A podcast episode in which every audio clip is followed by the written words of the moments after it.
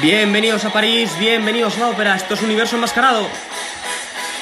El podcast para locos de la gran pantalla en el que repasaremos y descubriremos los grandes títulos del séptimo arte. Os habla el fantasma de la ópera. Toma asiento, nos has encontrado. Qué ganas tenía de anunciar este programa. ¿Recordáis cuando apareció el tren de los hermanos Lumière llegando a la estación de la Ciotat? La gente pensaba que iba a ser atropellada por la locomotora. Hoy, claro está, el cine ha cambiado mucho, máxime con los medios tecnológicos que tenemos a nuestro alcance, los cuales contribuyen a la espectacularidad de las películas y que parezca que estamos ahí, a un paso de los personajes, en medio del fragor de la batalla o de un océano embravecido. No obstante, la película que nos ocupa causó tanto impacto, fue tal el prodigio que filmó William Friedkin que actualmente nos sigue dando terror. Tanto que pensamos que tenemos al demonio dentro. Suenan campanas tubulares. Mike Caulfield, el exorcista.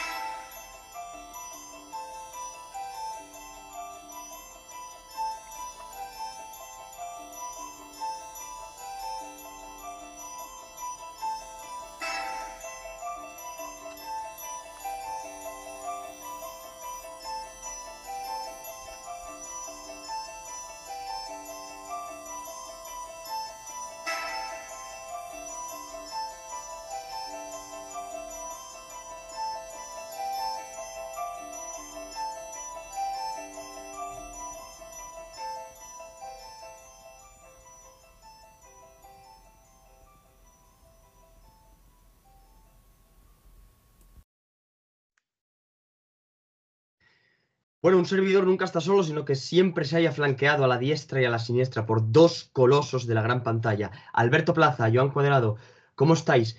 ¿Tenéis miedo? Os veo con la cara de terror tras ver El Exorcista, porque vamos a hablar de una obra maestra que marcó un antes y un después en la historia del cine. Contadme, contadme, ¿cómo estáis? ¿Qué sentís? ¿Qué tal? Buenas a todos, a los dos. Eh, pues sí, yo mm, sigue siendo súper inquietante ¿eh? la película, aunque la hayas visto varias veces y aunque el efecto que a lo mejor pudieras tener en, en, el primer visionado se pueda disipar un poco, sigue siendo una película escalofriante y, y sí, sigue siendo una película que da miedo y que sigues pensando en ella cuando la has visto días y días después. O sea, el impacto sigue siendo importante. Tenías trauma, ¿no?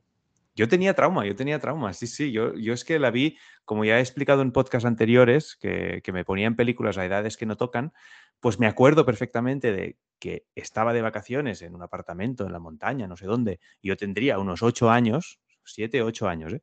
Y empezaron a, hacer, a darla por la tele. Y mi padre la puso y dijo, ah, pues la dejo.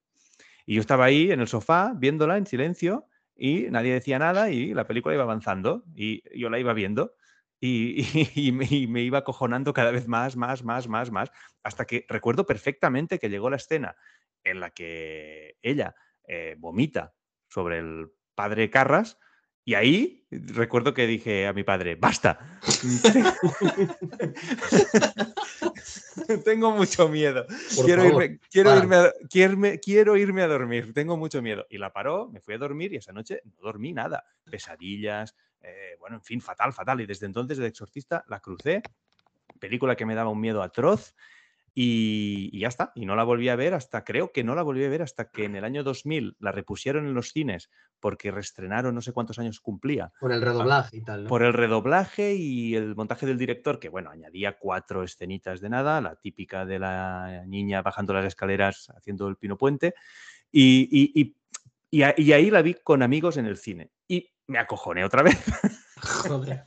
o sea, ya desde entonces, y luego la vi otra vez en casa eh, que eso os lo contaba antes fuera de, micrófonos, ¿no? que la vi en casa, en el, ahí en el comedor, con mi abuelo, que en paz descanse, y me acuerdo que yo, estaba intranquilo, pero menos, porque ya tendría 14 años o así, y mi abuelo estaba viendo la película totalmente impasible, ¿sabes? Sin, sin hacer, sin mover un músculo. El hombre tranquilo. El hombre tranquilo, él era el hombre tranquilo.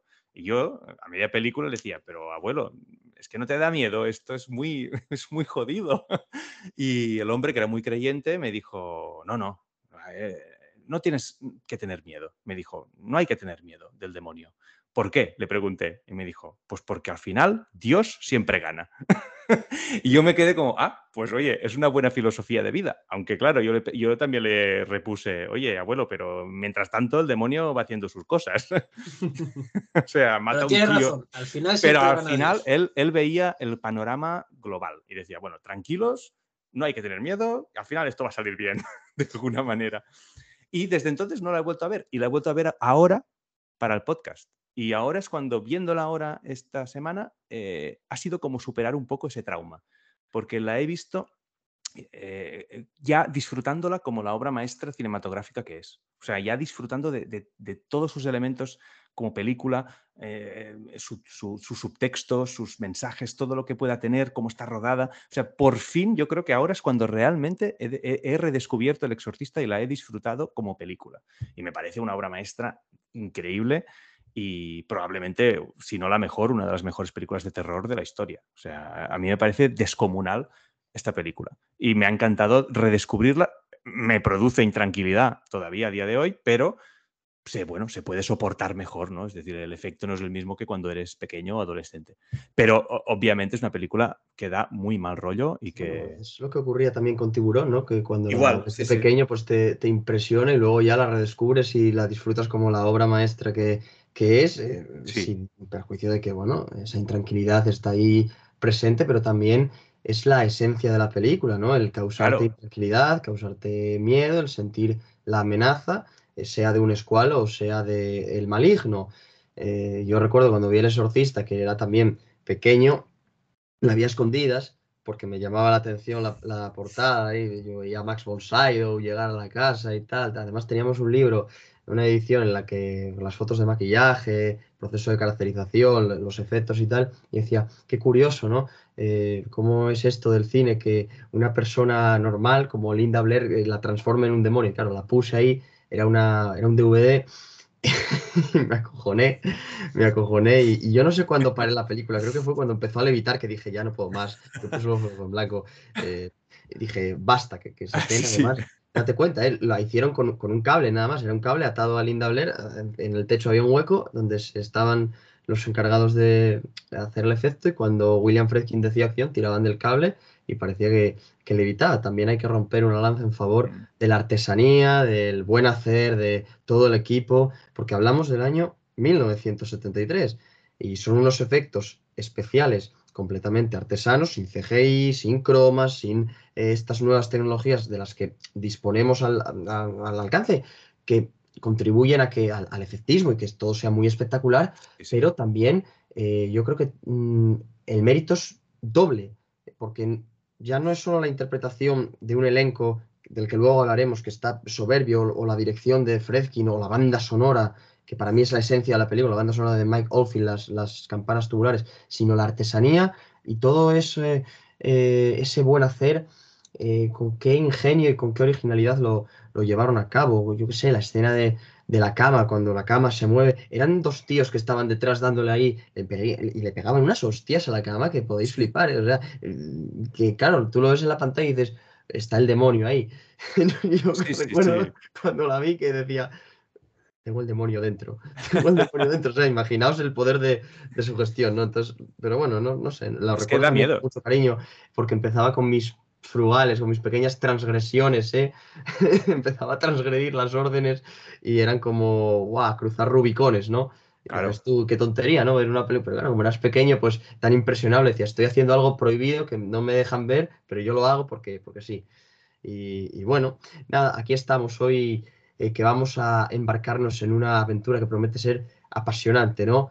Sheriff, bueno, o Alberto, ya no sé cómo te tengo que llamar, porque, porque unas veces eres el sheriff, otras veces eres eh, el puto amo, otras veces Alberto Plaza, nada más, no sé. Yo soy un Albert del 97, ya siempre lo he dicho. Pues mira, yo em, con la película, yo creo que la vi con 16 años o así, evidentemente me, me dio cosa, me dio bastante miedo. ¿eh?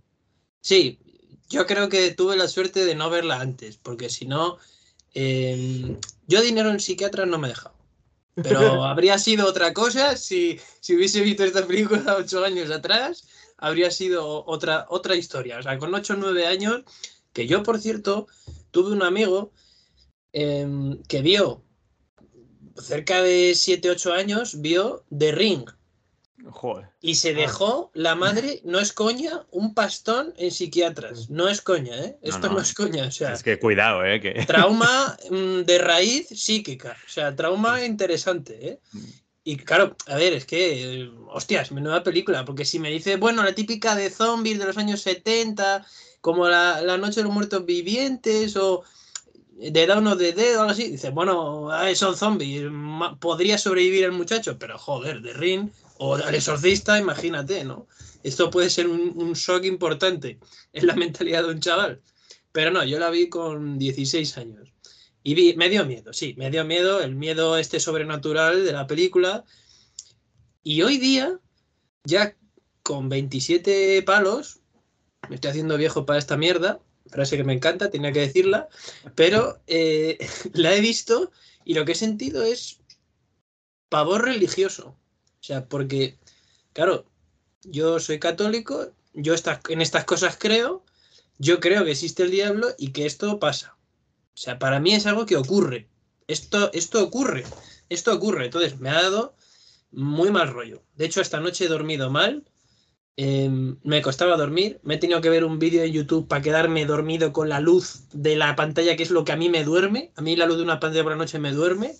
Pero he dormido mal, he dormido mal. Y, por un momento dije, bueno, ya, ya está, ¿no? Es suficiente, ya, se acabó. Y ya me he dormido, pero, pero he pasado mal. Y lo que pasa es que la película, lo ha comentado antes Joan, antes del, del, del podcast, tiene mucha enjundia, o sea, tiene muchas cosas de las que rascar y muchas cosas de las que hablar. Y la verdad es que volvemos a lo mismo que lo hemos dicho otras veces, para mí es una película que evidentemente es una obra maestra, pero está hecha de una manera que es una fórmula que siempre, siempre, siempre ha tenido éxito y es que parece que lo del principio no es importante, que son meras semillas, meras semillas, pero luego lo interesante, en lo que se dedica más atención y más esfuerzos, son la mitad hacia el final del segundo acto y el tercer acto. Es como que todo se va preparando justo para ese trozo. Y eso es, lo que yo percibo cuando veo la película, que está construida de esa manera.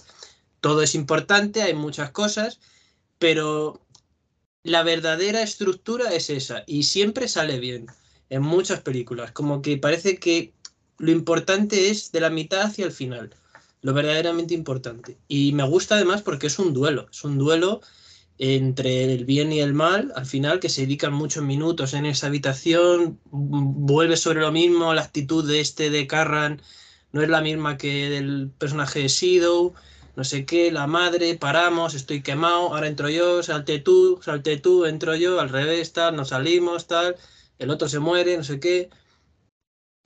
Y tiene además mm, cosas muy interesantes como que también te hace dudar muchas veces sea, dudas. Dudas, que es lo que le pasa a Carran, dudas de tu, de tu fe, dudar de tus convicciones. Es una película para ponerte a prueba. Y como ya hemos dicho antes, enmarcada en ese cine revolucionario de los 70 que hace volar bases establecidas del cine y que es un antes y un después y que para el cine de terror junto con el Nosferatu, el Nosferatu de Murnau yo creo que es más o menos lo que sería el Quijote del, cine de terror. Es que este hombre venía a rodar contra el imperio de la droga. ¿eh? Sí, de Franco William, William Es que eh, hay muchas cosas que comentar, pero yo creo que podemos empezar por su rodaje, que fue arduo, intrincado, fue realmente siniestro. Lito. Puesto que Fredkin, pues bueno, tuvo que llamar a Thomas Berningham. Thomas Berningham era el sacerdote que estaba en el set colaborando de asesor religioso para que realizase un, exorcismo, para que liberase el plató de, los demonios. Tal era la, sugestión que, tuvieron que hacer eso. Está basada, como sabéis, en la novela de William Peter Blatty, cuya carrera fue catapultada al estrellado tras la publicación de la misma. Fue el encargado de adaptar el guion de su propio libro en una película que, como ya hemos dicho, marcó un antes y un después la historia del cine, rompió moldes, fue revolucionario, fue un hito. Mi madre siempre me cuenta que la gente se desmayaba en las salas, gritaban cuando veían a Linda Blair echar el vómito, que era sopa de verduras, pero que parecía otra cosa. Fijaos qué cosas, ¿eh? Pero era sopa de verduras, o puré de guisantes, no lo sé. Cada vez que la voz de Mercedes McCambridge inundaba la, sala, eh, sería una demostración de mi poder demasiado vulgar, Carras, quítame las correas. Pero yo, antes de meternos realmente en, faena, em, os tengo que hacer la segunda pregunta, que ya es prácticamente tradición. ¿Vais a volver a verla o ya es una cosa que descartasteis, ya, ya es suficiente? Sí, pero yo la voy a hacer, eh, lo hemos comentado antes, el arcángel San Gabriel, cuando se está enfrentando a Lucifer, dice, no tengáis miedo, el resto de arcángeles. Y San Miguel dice, tened miedo. Pues yo la voy a hacer pero lo voy a hacer con miedo, porque quiero que me, que me vuelva a plantear las mismas preguntas y a ver cómo las respondo. Y quiero volver a sentir lo mismo. Esto ya es masoquismo, ¿eh? La primera vez, la primera vez, si resistes, eres un héroe. La segunda, eres un masoca. La tercera ya no tiene solución. Pero yo la voy a volver a ver. Después de un tiempo, ¿eh? No la voy a ver la semana que viene porque a mí el cine de terror me, me parece un cine objetivamente que es necesario, un género muy importante, pero subjetivamente no es un género que visite mucho. Le tengo respeto, pero no, no lo visito mucho. No es que me interese. Los clásicos sí me gustan, como esta película, o como The Omen, o, como la momia de Boris Karloff. O la momia de Boris Karloff, pero no es un género que a mí realmente me interese. Me gusta, puedo pasármelo muy bien, pero no me interesa. Pero sí, después de un tiempo la voy a volver a ver por seguir viviendo esa sensación, porque esta película es única por el alma que tiene, por lo que te genera. Hay muy pocas películas. No da igual, o sea, lo del tema de las posesiones demoníacas era impensable, máxime con el código Hayes ahí imperando. Tú imagínate lo que hubiese sido en los años 30 una posesión demoníaca de estas características. Bueno, es que hubiesen, le hubiesen cortado los huevos a todos los cineastas que lo hubiesen sugerido, ¿no? 20 años atrás eh, le echan de Estados Unidos al que haga esta película. O sea, le echan. Le echan. Yo, pues yo sí, yo, yo, yo, yo, yo la seguiré viendo y volveré a ella, seguro, en un futuro.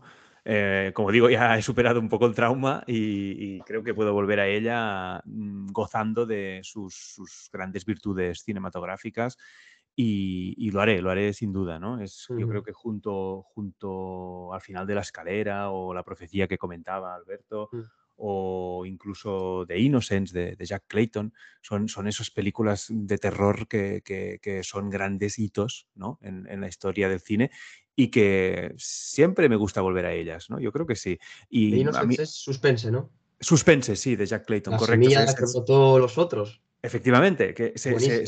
se, tradujo como Suspense, que es un título un poco extraño, de Innocence me parece mucho más acertado. Y, sí, sí, yo creo que es, de esas películas que creo que... es una atmósfera tremenda, ¿eh? es buenísimo. Es, increíble, es una catedral del terror.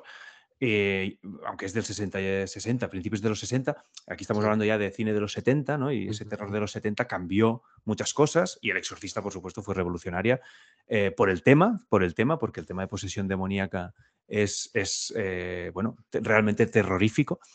Y, sí, sí, yo creo que sí. A mí el género de terror cada vez me gusta un poquito más, más, más. O sea que, que, que, sí, que, creo que hay que volver cada cierto tiempo porque evidentemente te genera inquietud, pero hay que volver a estas películas porque son, son muy buenas. Es que Friedkin era muy bueno. Es que aquí está lo que decías antes de que había hecho The French Connection. Tú fíjate qué, qué peliculón qué peliculón, qué, con qué realismo. Y supongo que William Peter Blatty, mm, el autor de la novela, quiso eh, un director mm, que, que, que pudiera dar esa veracidad ¿no? a, a esa historia.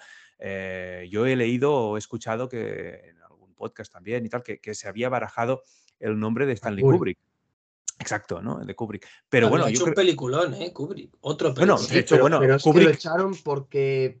Bueno, Kubrick es muy especial, era muy especial. Quiero cambiar mm, Todo, y hacerlo a mi imagen y Pero semejanza. claro. Habría molado que existiese una después de segunda versión de Kubrick, ¿eh? Habría Bueno, molado pero- muchísimo que a los dos, tres años hiciese la versión de Kubrick. Pero mira, pero Kubrick ya hizo El Resplandor, que Sí. es otra catedral del terror para mí. Y, Esa me gusta más, fíjate. y Me gusta también- más que el bueno, exorcista. Claro, eso ya pues va a gustos, ¿no? A mí, a mí me, bueno, el- eh, me, me flipa también El Resplandor, ¿eh? es una de mis películas favoritas. Stephen King que- quería Rob Reiner, me parece, como adaptador.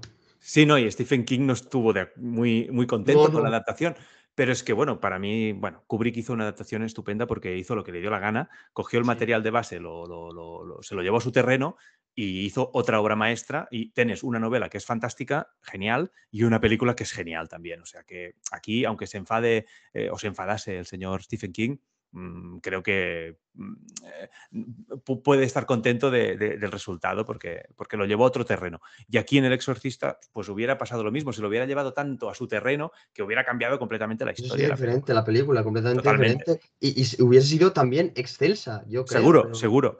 Pero bueno, yo creo que Fre- Friedkin le dio ese realismo que quizá buscaba también Peter Blatty, eh, aunque también impuso sus condiciones y su forma de ver las, las cosas y de rodar, porque, porque seguro que Blatty también lo hubiera rodado de otra manera, cada uno lo rueda de, de una manera distinta, ¿no? Eh, pero yo creo que es que, que la comun- conjunción de ellos dos se- se- se- fue, fue muy bien y, y se, y se entendieron bien, ¿no? En, el- en la adaptación y en el rodaje. Entonces, Bueno, el rodaje se alargó siete meses y acabaron. Bueno, el rodaje no co- Me parece sí. que Fredkin se lió con la novia de Blatty, pero. Ah, bueno, eso no sabía. Creo- Bueno, lo pues- leí, pues eh, pero- Entonces no acabó la cosa muy bien. No, sí, Pero hasta, bueno. hasta murió gente en el rodaje del Sí, exorcista. sí, el rodaje ¿eh? fue muy accidentado. Fue, O sea, murió gente de. Hoy te- mañana tienes que rodar. Ese tío se ha muerto.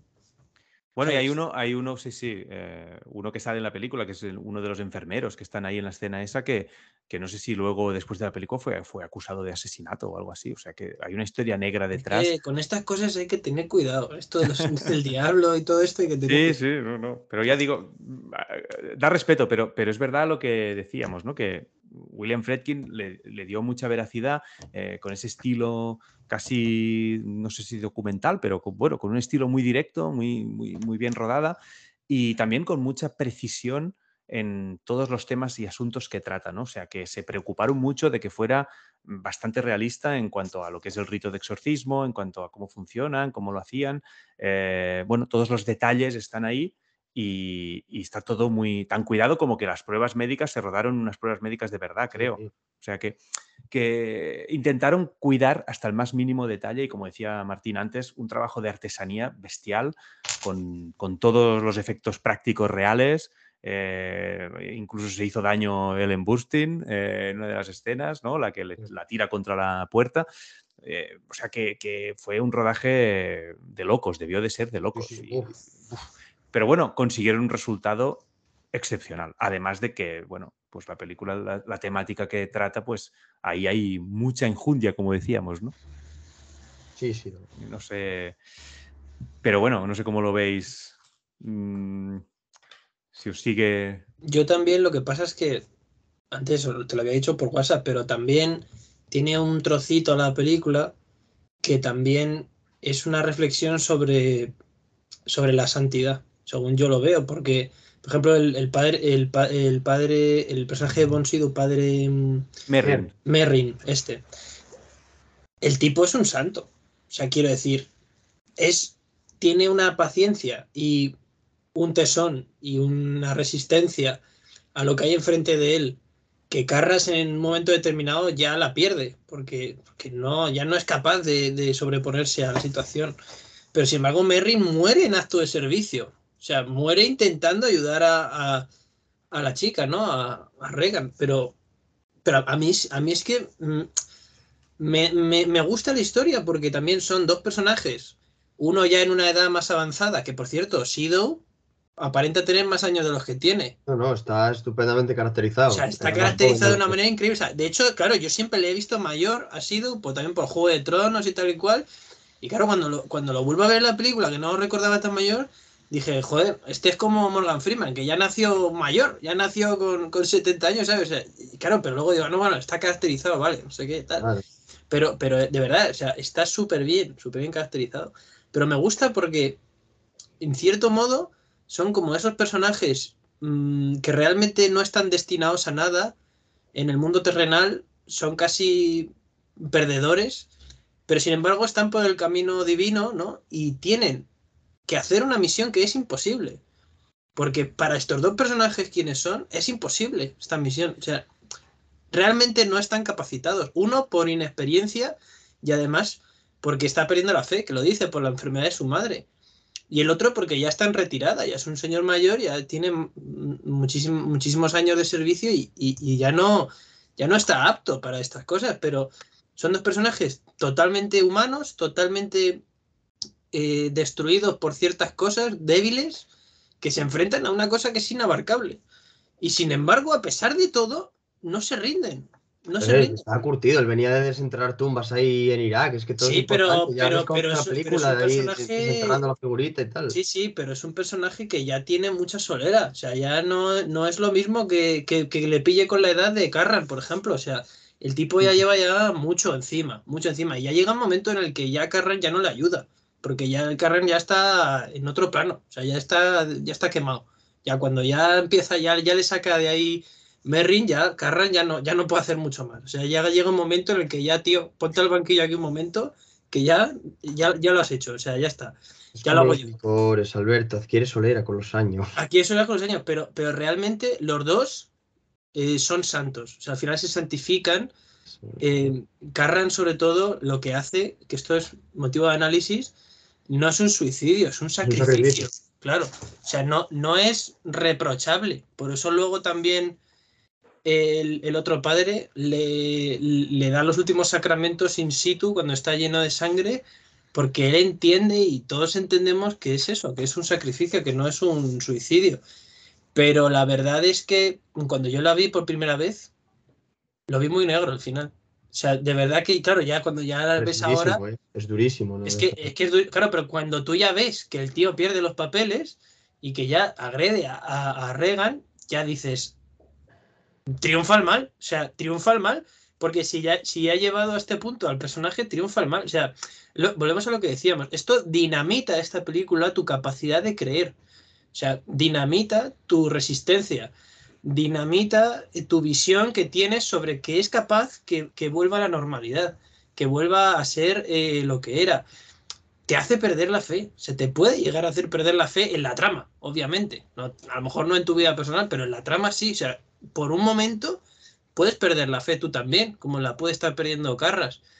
Te lleva a una dimensión muy distinta esta película. Por eso yo creo que es tan especial, porque te lleva a un pavor espiritual si tienes algún tipo de creencia, te puede llevar a un pavor espiritual, a una grieta en la pared, que puede ser una grieta pequeña, que lo digo, que luego no va a ser en tu vida personal, pero te puede hacer en lo que es los márgenes de la historia plantearte muchas cosas. Y eso pocas películas lo han conseguido.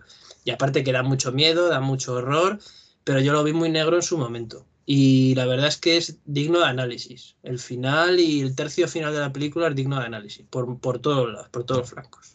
Sí, no, yo además creo que también, eh, aparte del conjunto y de la fotografía, de la música, es, es el reparto, el reparto eh, que tiene su miga la cosa, ¿no? Porque Linda Blair, por ejemplo, no era la primera opción para dar vida a Reagan, sino que inicialmente la que estaba mejor posicionada era Pamela Ferding.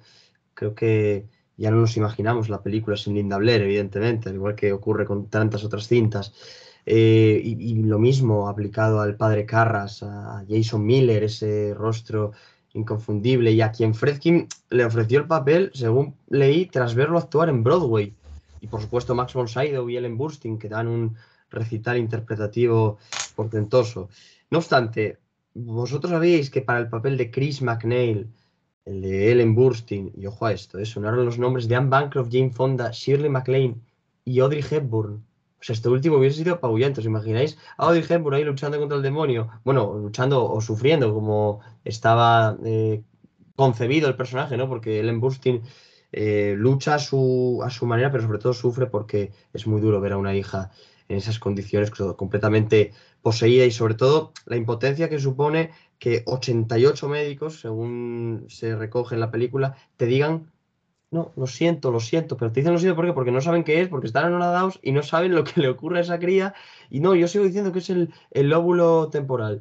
Y ves la radiografía y ves que ahí no hay nada. No, los espasmos, no, eso es muy violento para ser unos espasmos, ¿no? Entonces, claro, ya como, como última opción te plantean el, el, exorcismo, bueno, ya lo llama hechicero, y es cuando va a ver a Carras y le dice, no, es que mi hija está muy mal, puedo ir a verla como psiquiatra, no, no, no lo entiende, ayúdeme. Entonces eso tiene que ser durísimo para una madre. Y hablábamos antes de la inspiración de esta película, eh, lo comentabais eh, tú y, Joan, los dos, eh, que Blatty, para, a la hora de escribir la historia, se basó en el exorcismo de un chaval que se llamaba Roland Doe, en 1949 un exorcismo real, un, tipo que estaba realmente poseído, y en el caso de las endemoniadas de Loudon.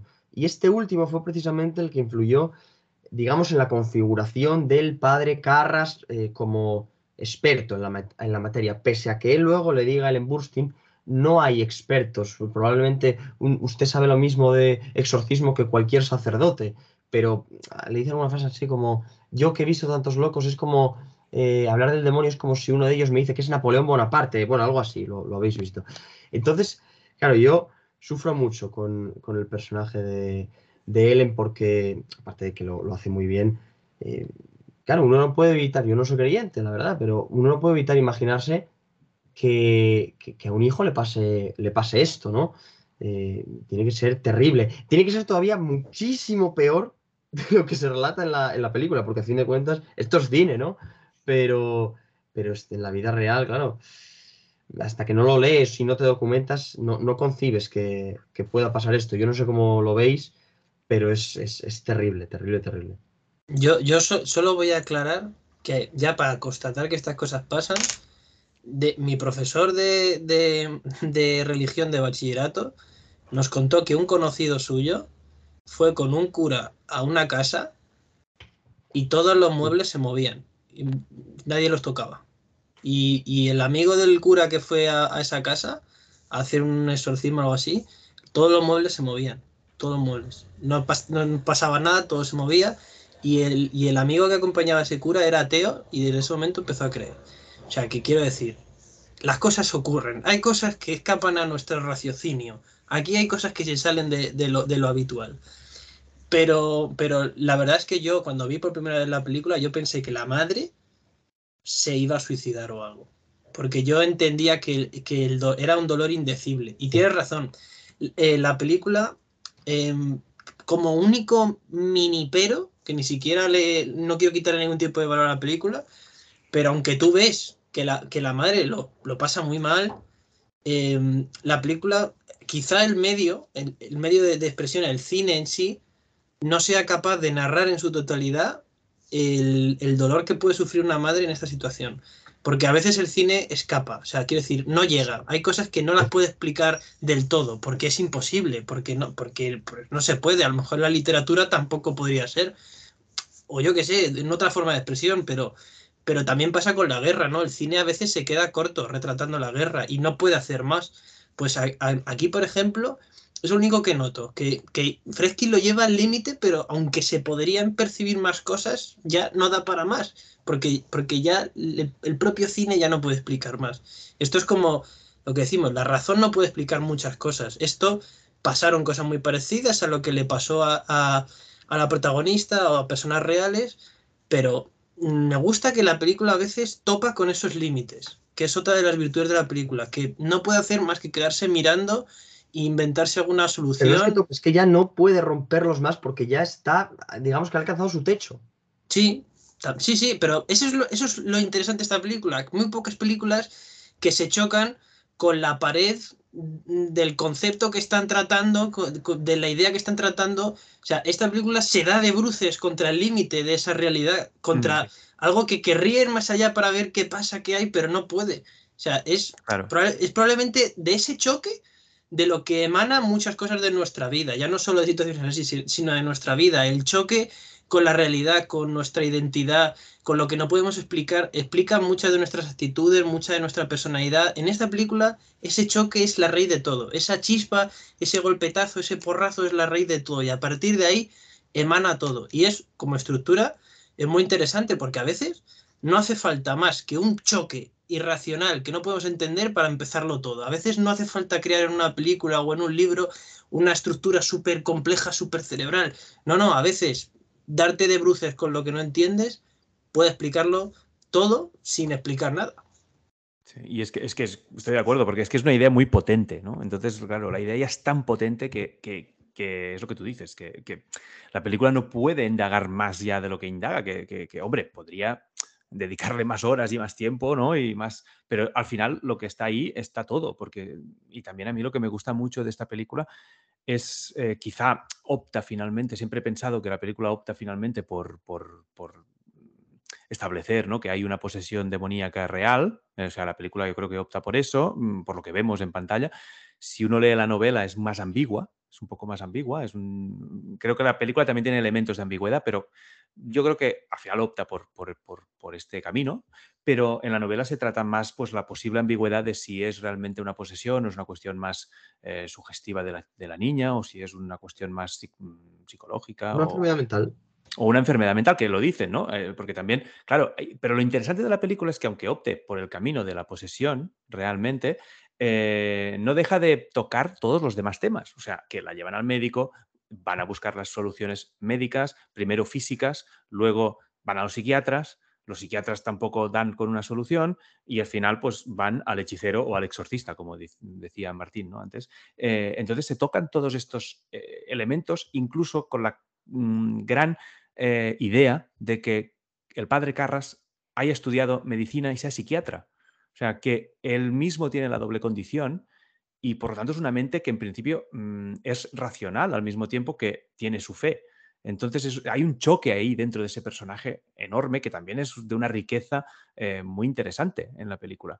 Em, un, choque que finalmente tiene que resolver él en sus propios términos. O sea, que que es más potente, ¿no? La ciencia, la fe, en qué, por dónde tiro, ¿no? Es un poco porque él lo dice, estoy perdiendo la fe, creo que estoy perdiendo la fe. Claro, fe cuestionada. Es está, e, él, se lo está cuestionando todo el rato, ¿no? Entonces yo creo que al final, eh, a través de, de, lo que le sucede con su madre ¿no? y de la culpabilidad que tiene, que eso me parece también muy interesante porque toda la primera parte de la película vamos viendo en paralelo lo que le pasa a Regan con lo que le va pasando al padre Carras, me parece también que a nivel de estructura es muy interesante porque están como se ven ya en el rodaje al principio de la película que están ahí, que el Carras está viendo el rodaje que está, eh, que está haciendo el embusting y por lo tanto son dos personajes que están casi tocándose desde el principio, pero que están como predestinados a, encontrarse finalmente, ¿no?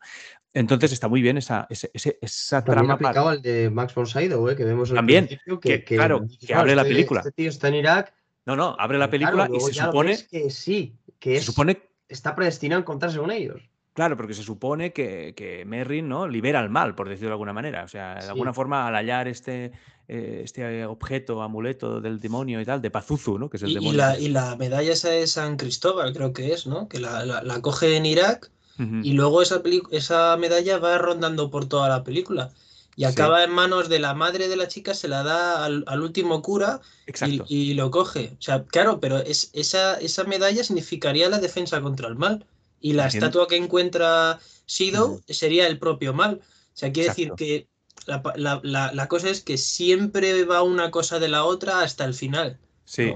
Porque yo entiendo que al final la maldición persiste de alguna manera, pero no sé. Claro, bueno, ahí mm, sí, bueno, ahí claro, el tema es eh, qué, es lo que sucede con el demonio, ¿no? Ese compazuzo. Entonces ahí podemos. Ah, luego Blatty hizo El Exorcista 3, que es en realidad la segunda parte, según él. Entonces ahí se puede ver. Ves ahí a Jason Miller. También sale. Las condiciones un poco. un poco perjudicado. Solo he visto la 1, ¿eh? así que no me No te hago spoiler. pero si puedes, si puedes, eh, si ¿dónde puedes. Fue ¿A dónde fue Pazuzu? ¿Está en Jason Miller o está por ahí por la ciudad tomando unas ¿Cuántas entregas son? ¿Tres? Es la pues rapidez con la, con la que viaja el demonio desde Irak hasta Georgetown. Claro, Hombre, es que va por la de peaje, Martín. Porque va por la con la Ouija va súper rápido, porque ella hace la Ouija y de ahí se supone que atrae, ¿no? Pero fíjate qué rápido va, ¿no? ¿Cuántas son? ¿Las pelis son? No, hay, bueno, tienes la 2, que es de John Burman, que está considerada bastante fallida y tal, que bueno. ¿Es una mm, precuela o algo? No, no, es continuación. La 2 se llama El hereje. El hereje, pero bueno, a mí no me gustó nada, pero bueno. Eh, luego está la 3, El Exorcista 3, que hizo, dirigió William Peter Blatty, pero que no toma en consideración la 2 en absoluto, y es como, para él es la continuación real. Mm, de, George C. Scott, ¿eh? Ojo, George, George, C. Scott sustituyendo a, a J. Lee Cobb, correcto, en el mismo papel. Entonces, eh, está visto más desde su perspectiva. Es muy interesante El Exorcista 3, te la recomiendo, Alberto, que... que pues la, voy a ver, sí. Porque es muy, está muy bien, ¿eh? Es una película... solo hay tres.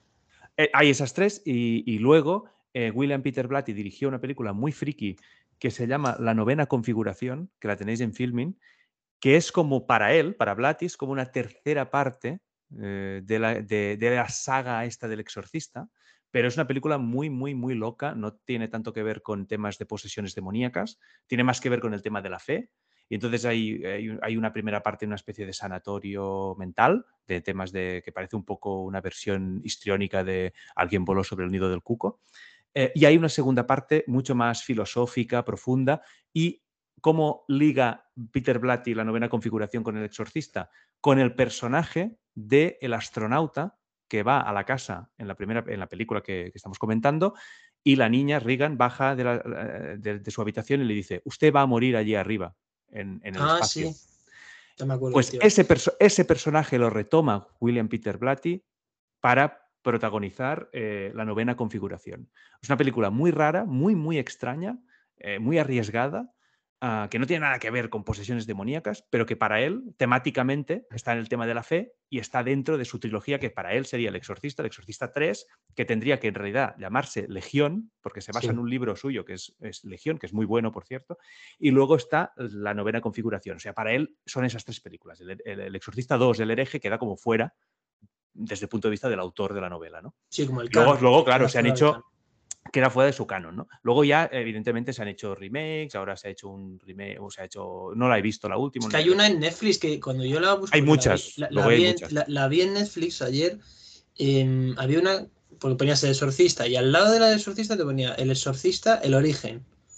Sí, luego está. no sé si tiene que ver o si no. Bueno, luego hay, claro, luego hay una que es, eh, que es de Paul Schrader, que es el exorcista, el origen, que, es su versión libre de, pero, esa no la he visto, esa no la he visto todavía. Oye, me estás eh, abriendo las puertas de un mundo. ¿eh? No, no, hay un mundo y luego, por supuesto... Esto es más que una película revolucionaria, es un mundo. Sí, luego, claro, entró todo un mundo, un subgénero de, películas de posesiones demoníacas que el exorcismo de Emily Rose, el exorcismo de no sé quién.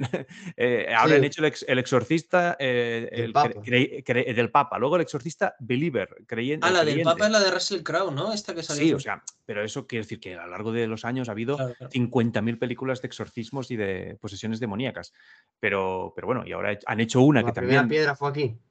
Esta fue la primera piedra, ¿no? Entonces, mm, hay una hora que es la del exorcista, de, el exorcista believer, ¿no? El creyente o creyente, que ha dirigido el mismo, que ha retomado la saga de Halloween, bueno, en fin, y que de alguna forma también es como una continuación de, estas, de esta película, o sea que, pero ya no la he visto, eh, no la he visto, pero que sí, sí, claro, películas hay muchísimas, pero de William Peter Blatty es interesante, al menos El Exorcista 3 y, la novena configuración, ¿no? Es interesante de ver.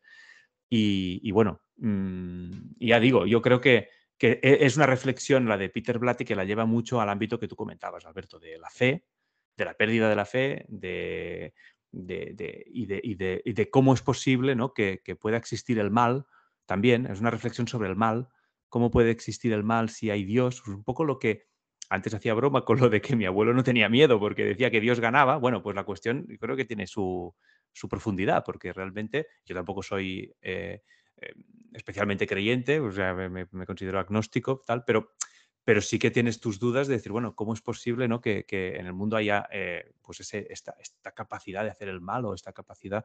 Eh, Sería ausencia de bien. Eh, o esa ausencia de bien. Yo, lo, yo lo explico como que no es un error de la creación de Dios, sino como que sencillamente es la ausencia de bien en tu libre voluntad. ¿Sabes? Porque tú decides hacer el mal.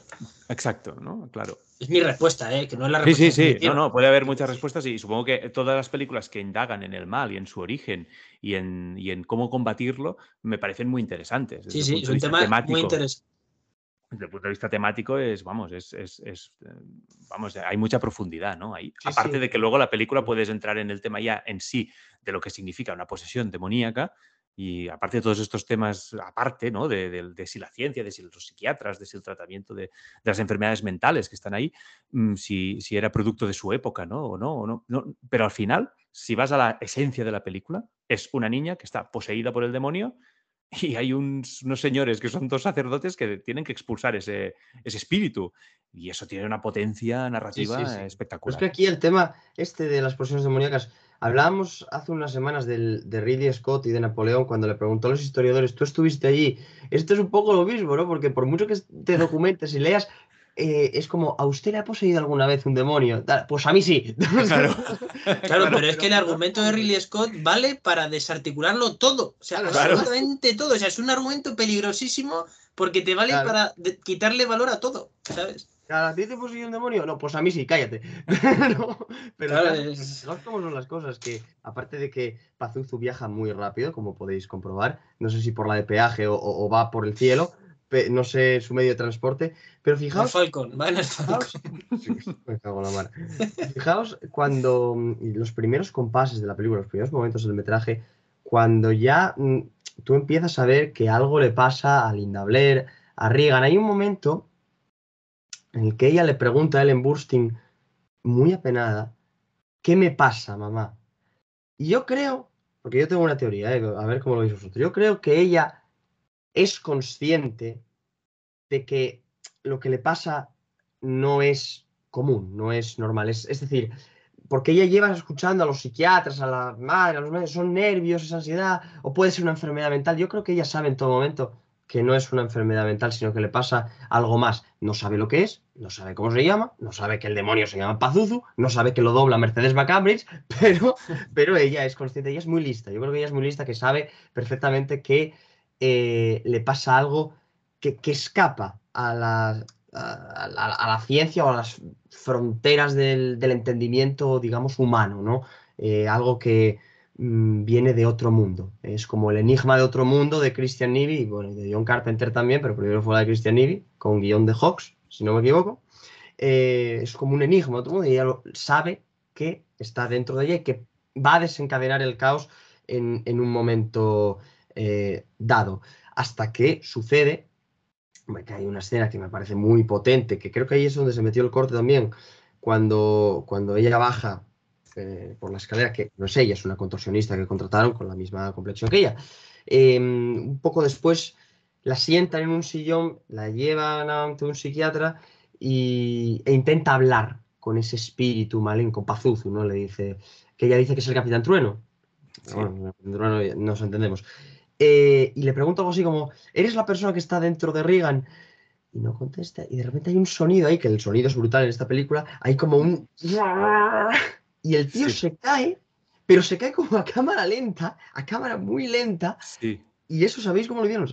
El tío estaba sentado en una silla reclinable, eh, que estaba como, como en diagonal, y lo que hizo Fredkin fue inclinarla poco, poco, poco, poco, hasta simular, simular la caída. Entonces, no sé, yo creo que ella sabe en todo momento que lo que, que tiene algo que no es que no es de este mundo y es consciente de que por mucho que intenten, por muchas pruebas que hagan y por mucho que luchen, se necesita otra otra táctica o a otras personas que digamos esos intermediarios de esos siervos de Dios, como ellos se, se definen, esos intermediarios del Señor, para luchar contra ese contra ese mal. Yo creo que ella, reitero, sabe que no es el lóbulo frontal, Ella- es- sí, ni son no- espasmos, ni, ni, es, ni es que ella tenga la personalidad desdoblada, como dice en un momento Ellen Burstyn. Creo que ella sabe, es consciente de que hay algo ahí que no se puede explicar y se resigna porque dice no se puede hacer nada. Es mi teoría, ¿eh? yo, yo lo veo así. Todas las veces que la he visto, lo he visto así. Puede ser, ¿no? Sí, puede ser. Lo que pasa es que, a ver, yo creo que hasta el momento en el que, creo, hasta el momento en el que ella mete el giro de cabeza este del que aún yo no me he recuperado, Hay animatrónico más real, ¿eh? magistral. O sea, de verdad que es que es que parece la, la actriz. Es Sí, que sí. parece la actriz. O sea, Linda Blair le daba miedo sí. animatrónico, según. Yo no lo he superado. No lo he superado. Pero yo creo que en ese momento, que yo creo que hasta ese momento no había pasado nada que te pudiera a lo mejor dar la opción, por lo que yo recuerdo, de decir, vale, no es una enfermedad mental, es otra cosa. Yo creo que hasta ese momento eh, todo el mundo barajaba lo que se pone en la novela, lo, que puede ser una cosa u otra, pero hasta ese momento, y a partir de ese momento ya todo el mundo sabe que es un exorcismo, porque eso no es normal. O sea, eso, eso es imposible, físicamente no se puede hacer sin que la muchacha acabe en el otro Pero lo de la cama, lo de la cama, vamos a ver, eso no lo provoca ella. Es que lo de la cama es anterior, claro. Sí, sí. Mm, vale, ahí te lo pongo en duda. Esa, perfecto. esa cama, Perfecto, pero, cama. pero, pero podría haber una explicación complicada. Pero, Sí, pero, pero- podría, podría seguir siendo, perdón, que interrumpa, podría ser, yo a veces viéndola pienso, podría ser que te lo muestre así Friedkin, pero sea una sugestión tanto de Claro. la madre como de la niña. O sea, Sí, que claro. lo están imaginando, pero luego Mm. creo que la película es tan física todo lo que pasa. Que... Pero bueno, también hay una cosa que es un poco, que es un inciso solo, es muy rara, que, que- que siempre me sigue volando la cabeza, que es que después de que acaba toda la película, con todas las heridas que, se, que, se- que le provoca el demonio al personaje de Linda Blair, eh, justo cuando termina todo, eh, parece como que ya el propio rostro a la niña le vuelve a cambiar un poco, en Sí, la sí. misma escena. Entonces, mm, siempre te queda la duda de si hubo ahí una sugestión colectiva. A ver, lo veo desde un punto de vista súper escéptico. Ya digo, en la novela probablemente, como no hay la parte visual, te lo- tú puedes mm, pensar que, que ha sido todo una sugestión colectiva. Pero, pero bueno, en la, en la película yo creo que sí optan por, por, porque ha sido real, ¿no? Porque la niña al final en la última escena tiene como marcas en la cara, como de las cicatrices, y bueno, yo creo que ha sido cuando le da el beso al cura, ¿no? Al final. Pero bueno, perdón, que decías que te he no, no, sí, interrumpido. pe- pero, pero yo creo que eh, la película opta porque la, el exorcismo ha ocurrido. O sea, Sí, sí, sí, ha- sí, yo creo que ha sí. sido- porque sido ha, real. ocurrido de- ha sido real. Entonces, Sí. claro, pero también es lo que, lo que dice Martín, que dan ecos de la, de la humanidad de la muchacha y de que sabe que algo no va bien. Algo no va bien. Es que ella lo sabe y ella, es muy lista. Es que ella es muy lista. ella lo sabe. Ella, yo estoy totalmente de acuerdo con esa teoría. Ella lo sabe. Y, y yo creo, lo de la cama, a lo mejor sí puede ser lo que decís, una sugestión colectiva, una explicación complicada. Pero lo del cuello, yo, Eso creo, ya no. que, yo creo que ellos, no, todos, ya- eh, ellos ya ven eso como tal, que es físicamente imposible, eso no hay sugestión ni leches. Y de hecho, luego se comenta. Una escena después dicen. Hombre, pero es que ese ángulo de giro es que es imposible, ¿no? O sea, no se puede hacer tal. O sea, todos lo han visto lo que ha pasado. Entonces, eh, ocurre. Claro, o sea, pero lo del ocurre. cuello que es posterior o anterior a que el cineasta con el que trabaja el Embusting muera. Bueno, muera, lo mata. Creo que es, es posterior, es posterior, porque lo que él dice, lo que dice Alberto es Claro. del ángulo de la- del cuello, se están refiriendo al, al- al- al personaje que muere eh, debajo- eh, tirado por las escaleras, que no se ve esa escena, No se ve. No se ve, es una, está todo en elipsis, pero que es el, director de la película, que está, se supone que tiene un lío con, con Ellen Burstyn y que mm, se queda a solas con la niña en un momento determinado para que la cuide. Y luego lo siguiente es que está muerto al final de las escaleras y con el cuello totalmente dado la vuelta. Claro. Que es lo que dicen que ni aun cayéndose por las escaleras, eh, ese ángulo de giro del cuello eh, no, no hubiese sido posible. Ah, pues fíjate, pensaba que eso lo decían del giro de la chica. Sí, no, no, o lo dicen es que, antes Es que J. este- Likov hace una reflexión sobre ese momento cuando Exacto. él va a ver el cadáver, que no se ve, pero se, tú presupones que va a ver el cadáver y dice, estaba dado la vuelta, o sea, está Sí. completamente mirando hacia atrás. Entonces es cuando él en Bustin dice, lo tiró por la ventana. O sea, no en Mm. ese momento, He mezclado No, pero es cuando entiende. Sí, es cuando ella. cuando entiende, no lo dice en ese momento, pero lo entiende No. y luego ya lo constata. Cuando Exacto. ya Sí, se sí, sí. arma todo el pifostio este, se, eh, lo, lo constata. Porque, claro, lo de la escena, es- está la escena del cuello y luego la escena del crucifijo. Sí. Sí, La escena del crucifijo, sí, claro. que también es tela, ¿eh? Sí, que Tela esa- que- que- creo que es la de las. Es, es anterior a la del cuello. O sea, la del Sí, cuello sí. es bastante al final. eh, porque va, claro, increciendo, ¿no? la A película. ver, no sé bastante, bastante al final. A ver, todavía no tiene. Todavía tiene un rostro un poco humano. Sí, ya sí. sé que es un robot, pero Sí, tiene sí, un sí, rostro pero- un sí. poco humano. Pero la del crucifijo, bueno, da igual, que son brutales las dos escenas. Yo, yo lo paso peor, fíjate tú, en la del crucifijo, ¿eh? Hombre, Esa me da mucha, mucho mal rollo. Hombre, es que ponte es tú a, a ver ahí eso, ¿sabes? O sea, eh, sobre todo sabiendo que culturalmente ese símbolo significa mucho para nosotros, creas o no, ¿sabes? O sea, es, Hombre, es un poco difícil de digerir algunas A cosas. ver, que luego ves cómo la hicieron, ya no te da tan, tanto mal rollo, ¿no? Que es simplemente ponían una especie de como de, como de pasta roja que le iban tirando ahí y hacía este gesto y ya está. Eh, También es como. A mí me gusta saber estas cosas, pero también te despoja un poco lo que es la, la fuerza de las escenas y, y, digamos, la esencia de la, de la película, porque dices, coño, se hizo de esta manera y, y- y parece tan real, pero eso es la magia del cine, ¿no? Que todo parece, que todo Sí. parece real. Y, y- y la prueba de ello es que seguimos aquí creyéndonoslo, pero es que nos encanta creérnoslo. Claro, claro, es, eh, está bien. Está Hay, claro, mal- hay maldad. Hay que creer, hay que creérselo, hay que creérselo. La película es que de hecho mucha, Es buenísima. yo he constatado con, con- con algunas personas que si no entras a saco en la propuesta de la película y tienes una visión muy, muy, muy escéptica, eh, esas escenas te pueden sacar de la película incluso. O sea, hay gente que, que puede incluso reírse ante estas escenas, incluso pues, pues con el doblaje, las blasfemias que suelta y tal. A veces pues hay gente que se lo toma, que, que opta por, una, por otra vía, quizá como mecanismo de defensa, ¿no? Pero, pero yo creo que si tú entras en la película y en lo que es la cuestión de fondo de lo que te está tratando, esas, esas escenas son muy, muy, muy terroríficas, porque realmente si te, si te crees lo que está sucediendo, es muy heavy, es muy fuerte. Entonces, yo creo que hay que entrar en la, en la temática y una de las partes buenas de esta película que la hizo diferente y que es tan distinta de muchas películas de terror posteriores también, es que no opta por el susto fácil, no opta por el miedo eh, simplemente a- eh, de, bueno, eso, de provocar un efecto, ¿no? Efectismo con, con un golpe de música o con un susto, sino que es un terror que se va generando poco a poco y es muy atmosférico Te y lo muy generas tú.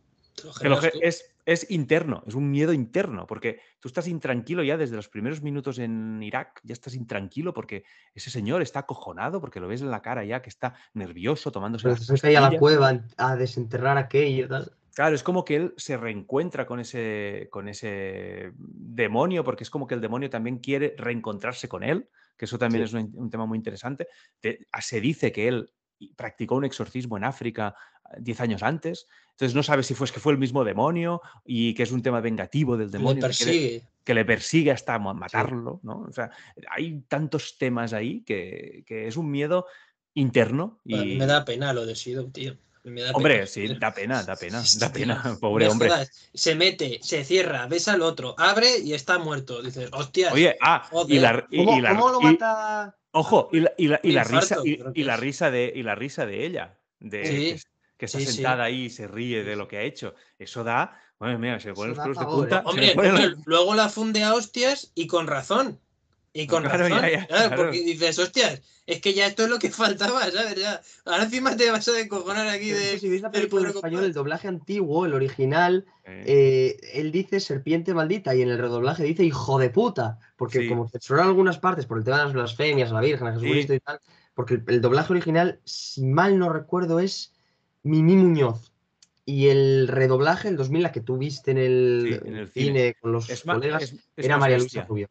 Es más bestia, el redoblaje es más bestia, es más el fiel al original, es más fiel al original, porque el doblaje original, eh, que ahora esta vez la he visto eh, de, de- de la versión de Netflix, Sí. y es el doblaje Sí, original, El original, Sí, sí, sí, sí. sí. yo y es verdad, también, que, esa. es verdad que pierde un poco de fuerza, ¿eh? Pierde Sí, un poco sí, de fuerza. sí. Hay que verla con el redoblaje o, Por- origi- o la versión y original. la de hecho- la y que de ella le dice meter la polla por el culo, maldito Claro. ahí no está. No está, no está. Y- y- pero de hecho los subtítulos también es una cosa muy rara la versión de Netflix. Están como, como bloqueados, o sea, están como Porque- borrados en la pantalla, ¿sabes? Eh, Sí, bueno, es al principio de la película porque hay un, Principio. dobla- hay un doblaje. eh, sí, porque, porque eh, no están hablando realmente, si la ves en versión original, creo que no están hablando en inglés. Y entonces se subtitula en inglés. Entonces la versión que hay en HBO o no sé dónde, borran ese subtítulo en inglés y te meten el. para que no lo veas, para que no leas las letras en inglés. Sí. Es, es por eso, pero, pero porque no están hablando realmente en Mm. inglés. Claro, cuando lo doblan hab- hablan en castellano todo el rato. ¿no? Es curioso, es un efecto, fe- un efecto Pero daos cuenta la fuerza Pero pierde, de- la voz. O sea, a mí el doblaje original en, en español, yo hay momentos en los que Mimi Muñoz me causa verdadero eh, terror. O sea, la escena del crucifijo cuando dice Sí, sí. déjate violar, la, la voz da mucho miedo. O sea, Sí, sí, era una sí. grandísima actriz. Da muchísimo miedo. Pero es que la ves en el redoblaje en el redoblaje, que ahí la voz es masculina porque pusieron a un actor que ahora mismo no me acuerdo, de- algunas tomas eran un actor masculino para las escenas más viscerales y tal, y es que es más aterrador aún, porque es una voz grave, grave ahí como enajenada y toda la sangre y tal, y la, la cara de, la, la- o sea, que es la insania pura en el, en el rostro de, de Linda Blair y cuando le pega el hostiazo a Ellen Burstyn y se cae y el, y el, y el armario y, bueno, es la- bueno, terrible. Sí, mira, una de las cosas es que la quiero, la quiero volver a ver en versión original, porque eso no lo he hecho todavía, y entera. Y entonces la quiero volver a ver en versión original, porque también... En inglés dices. En inglés, para ver la las voces originales. Hostia, Mercedes McCambridge lo borda a Pazuzu. Que, que, por cierto, eh, ¿tú te acuerdas del programa, Joan, de alguna pregunta mes que era de, de risa que había en. Sí, hombre. Bueno, pues había escenas El de. APM, el exorcista. APM, aquí, bueno. el APM, es- pues yo, yo lo veía porque, claro, como el Movistar te deja ver la tele de todas las comunidades, pues yo lo veía y había una, una escena de, de cuando la niña se empieza así a mover en la cama y tal y cual, y era un, un clip de coña con, con una canción de Europe de fondo y ¡ah! Así, así, ¿sabes? O sea, era, era increíble, o sea, era, era brutal. O sea, cómo sacarle la vis cómica al exorcista. O sea, es una Sí, película sí. maldita porque tiene un montón de cosas que dan mucho mal rollo y sin embargo el ser humano lo hace chiste, lo hace Sí, sí. broma. O sea, Y sonan- sonaba Europe, ¿qué sonaba? Rock the Night o alguna Sí, estas? eh, pero un grito así, de- era una canción de Yuro de ¡Guau! Y la niña Sí, sí, sí, así sí, por- sí, sí. por abajo. Eh, buenísimo, buenísimo. Era increíble. No, Hombre, pero- es que ya pero ha bueno. form- forma parte de la cultura popular. Sí, eh, el es que es exorcista. eso. Entonces, Es que todas justo las- este año hace 50 años, ¿eh? Es que justo este Sí, año lo- hace los 50 años. cumplió recientemente, ¿no? Mm, cuaren- no no, sé. 49. 49 hace poco, sí, porque este año tiene que hacer 50, claro. A ver si la reestrenan en los cines, porque La, van- la seguro que la reestrenan. que seguro. sería pa- yo Cinesa ahí o por un lado la pondrán. estaría bien volver a verla en, en- en pantalla grande. ¿eh?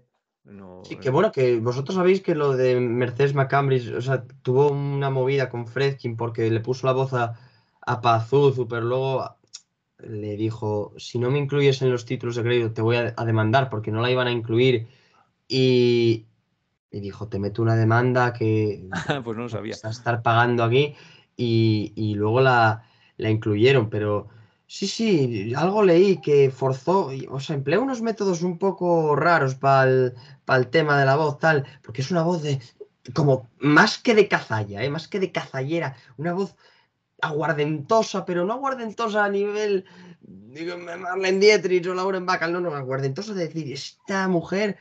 A a Sí, saber sí. Lo, que, lo que ha hecho aquí, como cuando lo dijeron a Jim Tierney aquello de ¿quiere usted grabar la voz? Fume. Bien. pues, pues así. Y, y Es, es eh, da verdadero terror. Da verdadero terror. Se estrenó el 26 de diciembre de 73. diciembre. lo he mirado. O sea, el día después del nacimiento de Jesucristo. El 25 yo creo que le dijeron, no, el 25 no se estrena. El 26 sí, pero el 25 no.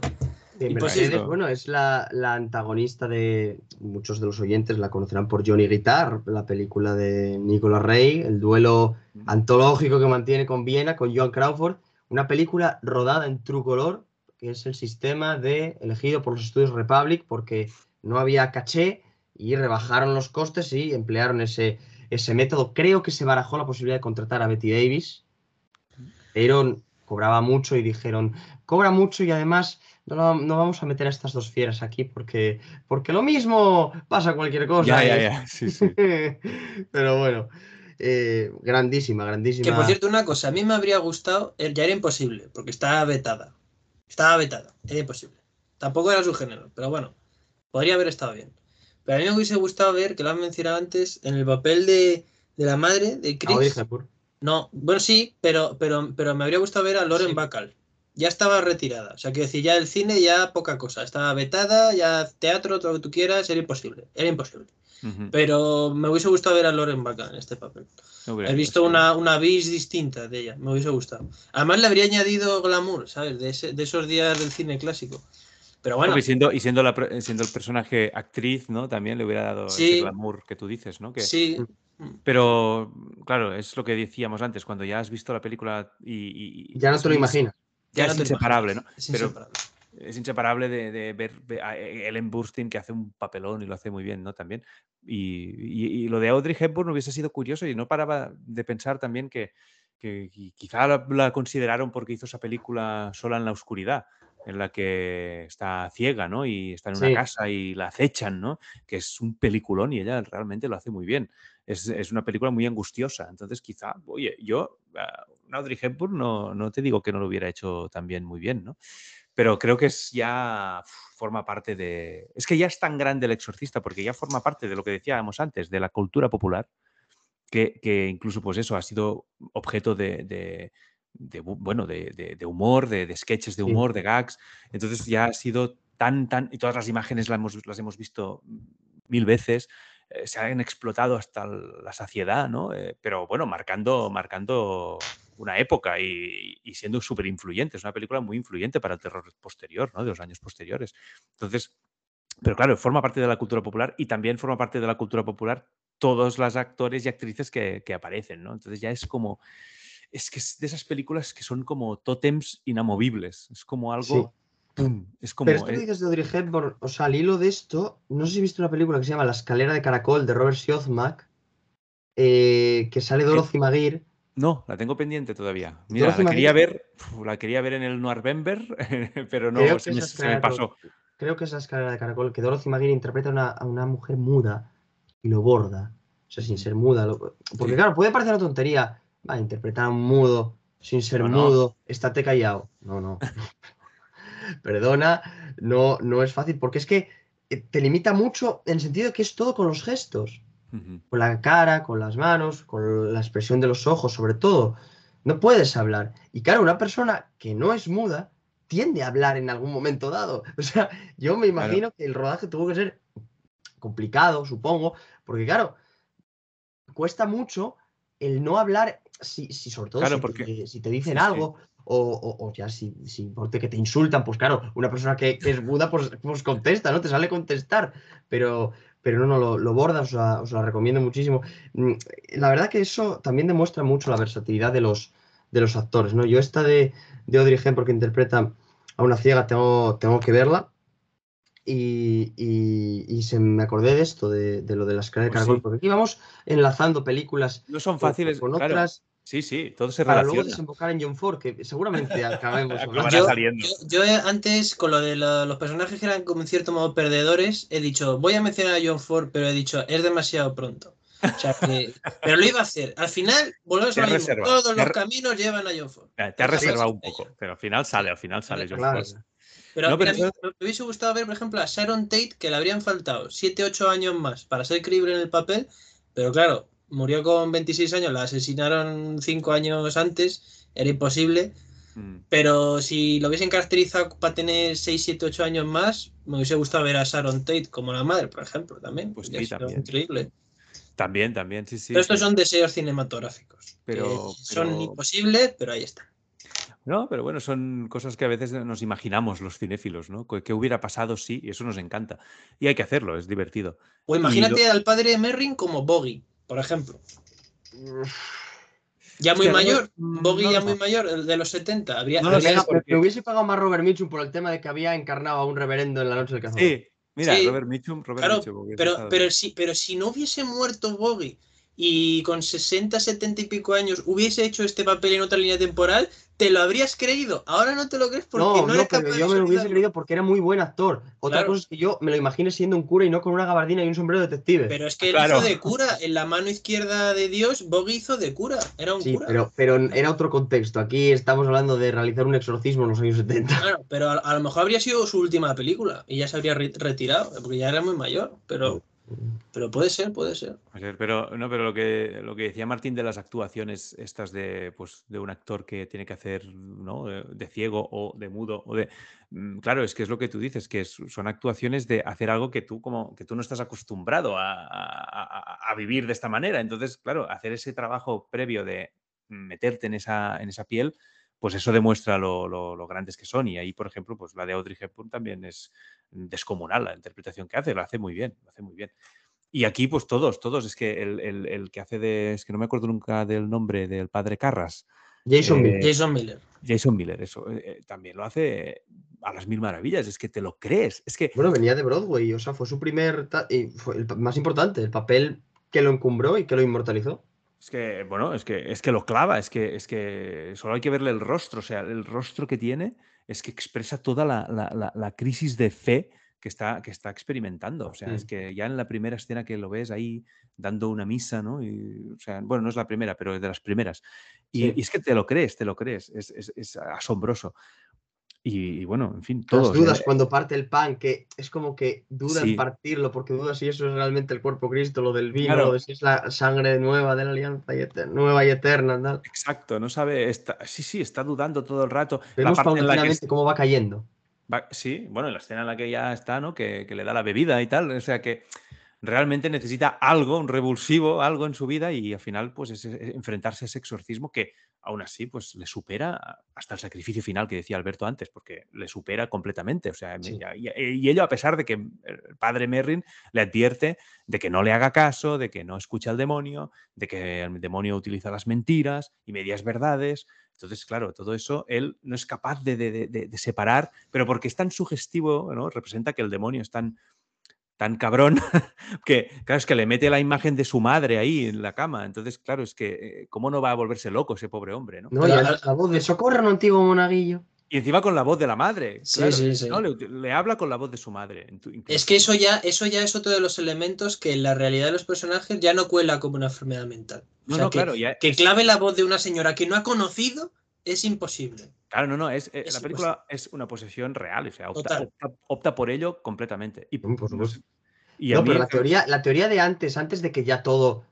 O sea, que tú sabes que si una película se llama El Exorcista, sabes que es una película de posesiones demoníacas. Es que si hay que explicar sí. esto, es que. No, claro, claro. Alguna pero habrá que teoría- explicarse. El título teoría- da pistas. El título da pistas. Sí, Pero sí. la teoría de. Yo creo que es bastante válida. La teoría de que ella lo sabe.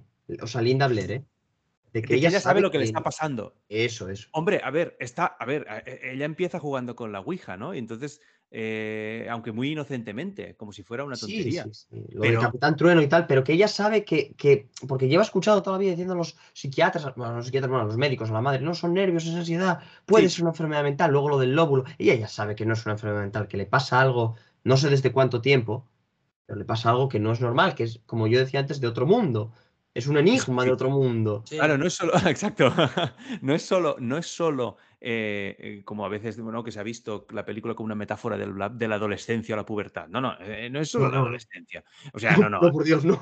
no. Eh, Esta, esta- esta niña está siendo poseída por el demonio y, y yo también estoy contigo. Yo creo que lo va sabiendo porque hay algunos planos, algunos detalles, cuando ella está en la cama con los ojos abiertos, a- que sabe que le está pasando algo y tiene, yo creo que tiene un miedo ah, insuperable. Miedo Lo, de, lo de la, lo de la, lo de la, mira, es que de verdad hay que ser gilipollas. O sea, para decir que es un ensayo sobre la adolescencia es de ser idiota. O sea, yo no sé quién ha dicho esa mierda. No, bueno, no sé, pero, no lo sé. pero yo- quien la haya dicho es idiota. O sea, sé- perdóname, yo sé respeto todas las opiniones menos esa. O sea, es que es, es la lectura más absurda que se podía hacer esta película. Algún- sí, O sea, sí, alguna- me da sí. igual quién lo haya hecho, ¿eh? O sea, me parece una gilipollez. lo siento, lo siento por, por esta opinión agresiva, pero es que de verdad, o sea, me hace gracia. O sea, pero ¿cómo va a ser una metáfora sobre la adolescencia?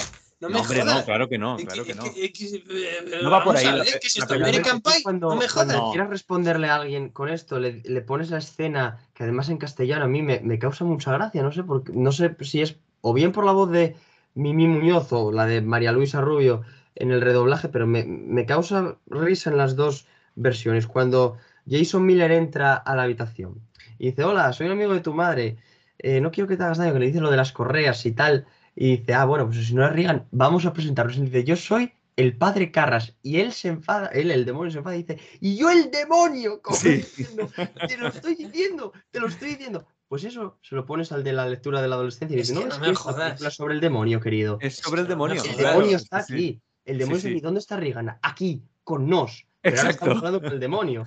¿no? Qué Es gran frase, ¿eh? Qué gran momento. Le dice, le momento. mentí, se parece usted a Cantinflas, no a Marlon Sí. Brando en la ley del silencio. ¿eh? No, di- no- no se parece usted a Paul Newman. Sí, me lo dicen siempre. No sé, son momentos que a mí me. Son buenísimos, son buenísimos esos momentos. Sí, o sea, sí, sí. tiene- el policía tiene una retranca cómica eh, espectacular, que además es muy cinéfilo el Es personaje. muy cinéfilo. Porque J. Lee Cobb, cre- bueno, J. Lee Cobb creo que era un cinéfilo empedernido. ¿eh? Sí, sí, sí. Y luego si veis, eh, cuando veas El Exorcista 3, eh, Mm, Alberto, Alberto. em, sí que no la habías visto, cuando la veas, el personaje es el del policía, que es eh, George C. Scott. George C. George Scott, C. Scott, en Patton. el- eh, Mm, eh, exacto, pues eh, bueno, y al, del- al final de la escalera, pues mm. eh, George C. Scott, eh, verás el personaje, qué cinéfilo es, es buenísimo. el pelo blanco, blanquísimo. Al cine, es que es buenísimo. Sí, sí, es, es- Probablemente es- los mejores personajes del cine tienen el pelo blanco, si te das cuenta. Eh, como los de agárralo como puedas, aquí este, este buen hombre, Patton, ¿sabes? En la película. Interesante teoría. sí, sí. O sea, pro- probablemente haya, haya un núcleo de, de- de un nexo único. tenía el pelo blanco desde los 20 años, ¿no? Porque yo Oh. siempre con el pelo blanco. Puede ser, puede ser. puede ser. Nació Oye, así, eh, eh, ¿no? Es, es menos, es menos absurdo que lo del ensayo sobre la adolescencia, ¿sabes? Según yo creo. Porque... No, pero de, de verdad que es para, es para analizar esa crítica, ¿eh? O sea, No, y no, no, me ha salido porque alguna vez en el pasado, hace años, lo había visto en algún sitio y se me quedó como, qué cosa más rara, porque eso es querer darle muchas vueltas a una cosa que no, o sea, que en realidad no es, es mucho más simple. O sea, eh, al revés, la película tiene cosas mucho más complejas que esa. O sea, está hablando de la fe, está hablando de ciencia contra religión o co- como esa dicotomía, ¿no? Entonces, eh, reducirlo es muy reduc- No, reduccionista. reducir todo, la película aparte de todo eso, el poder del mal y el poder del mal. es el eje central. Yo creo que la sí, la lucha contra el mal. Porque yo, yo aquí voy a, vamos a, que no hemos hecho, sí hemos hecho alusión, pero vamos a detenernos brevemente antes de eh, ir yendo a la desembocadura de este programa. Dos temas que para mí son importantísimos. Lo primero es la banda sonora Oh, sí, sí. de Mike Oldfield, las campanas. Esa banda sonora es el mal. sí. Es el mal. O sea, Maldice la escena, sí. O sea, la, la- la canción, o sea, la música es preciosa, me parece excelsa, me parece que portentosa y creo que no se va a hacer nada igual en el cine, o sea, nada parecido. Eh, Porque es que la película no sería El Exorcista sin esa banda sonora, ¿eh? Sería otra película sobre posesiones demoníacas, pero no El Exorcista. O al menos Exacto. mi Exorcista. O sea, Exacto. yo esas campanas tubulares a mí me siguen poniendo los pelos como, como escarpias cada vez que me las pongo aquí. Pero es una música que, digamos, que me sirve para muchas cosas. No solamente para que se me ponga la piel de gallina por el terror que me pueda inspirar, sino también para dormir. Porque es una melodía muy... Es como una armonía así, las campanitas sonando. Mm. na, na, na, na, na, na, na. Sí. Claro, si no te imaginas la, ahí a Linda Blair caracterizada como, como Pazuzu, con ese maquillaje portentoso que, que le pusieron, que tardaban la de Dios en, en aplicárselo, pues, pues es una música que, oye, invita a la relajación. Cojonudo, yo me pongo eso para dormir y estoy levitando a los dos segundos. O sea, es imposible. yo no me lo es- quito de la cabeza. tío. No, no, no, no, pues Es a mí sí, a mí me gusta. Pero es una asociación, es verdad que es una asociación de ideas de esa canción con esa película que a priori podrías decir, bueno, porque también si tú escuchas todo el tema, el disco entero, es como una especie de cosa de rock progresivo Sí, sí, sí. que, que va, evolucionando.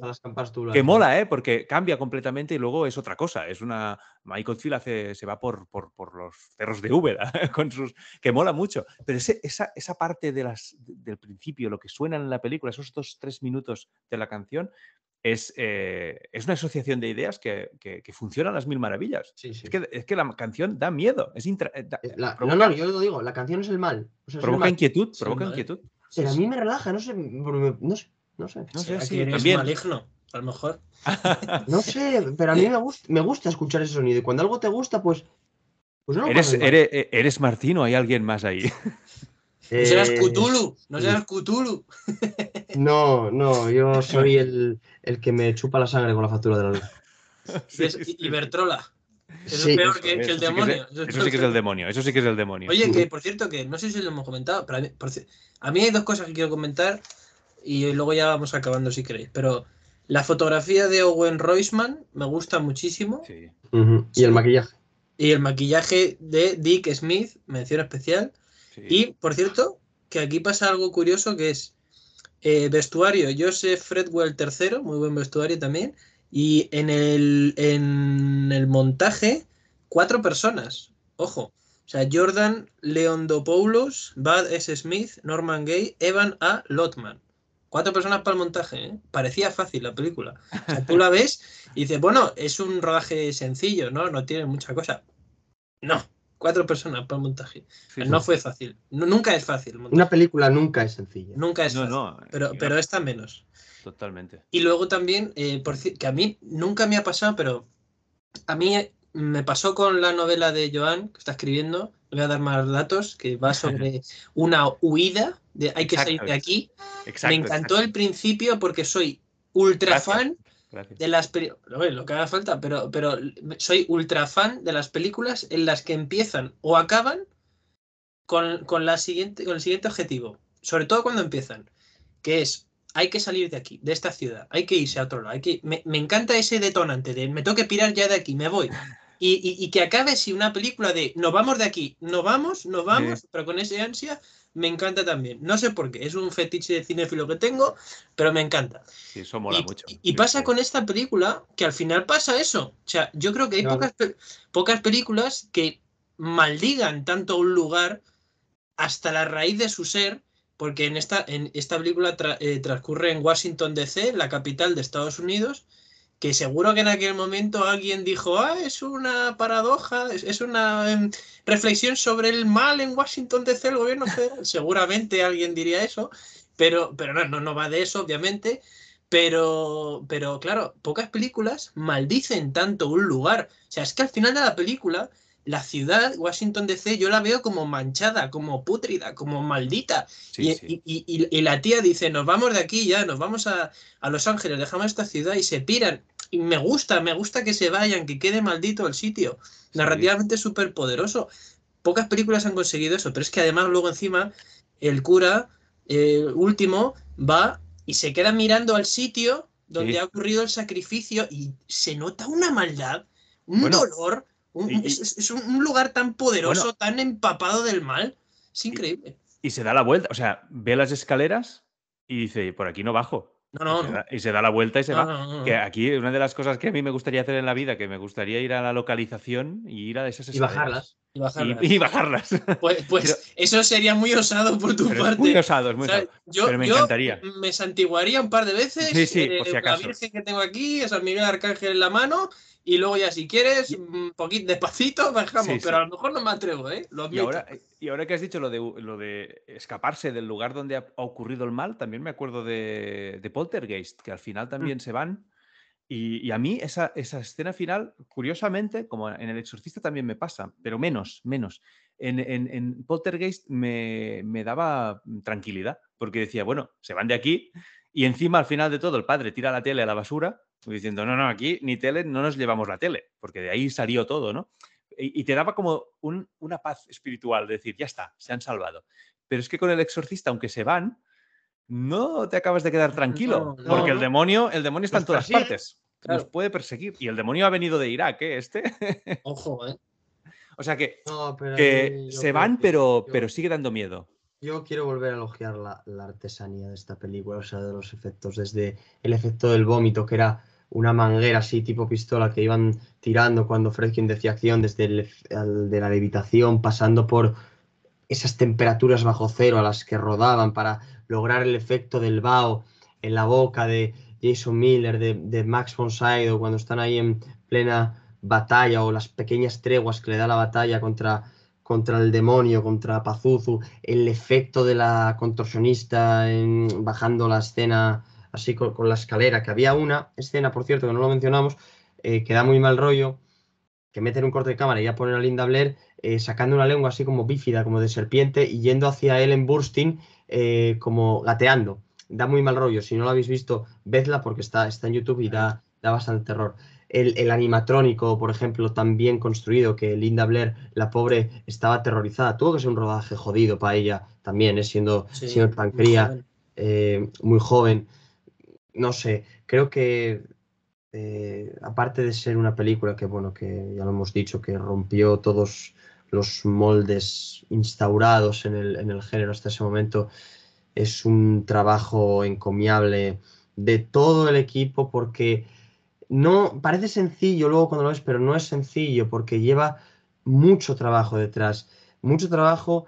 O sea, date cuenta el miedo que puede dar dos tíos detrás de una cama moviéndola violentamente eh, respecto a lo que se proyecta en pantalla, que tú te crees que está ahí el demonio y que lo tienes dentro tú como espectador, ¿no? Porque un poco la idea de la película es esa, salir de la sala o salir de la proyección pensando, Pazuzu está dentro de mí, Pazuzu o, o como se llame. Es, no sé si eh, en función de la localización el nombre del demonio varía, pero bueno, como Linda Blair dijo que era el, el mismo demonio, no que era un demonio, sino el mismo demonio, pues era el demonio más supremo de todos, ¿no? El, el, el Lord Supremo. Es que hay muchos, hay muchos demonios. Muchos, hay ¿eh? muchos. No sé, me, me parece. Hay literatura sobre demonios y cosas de estas parece y cosas. Sí, sí, sí, sí.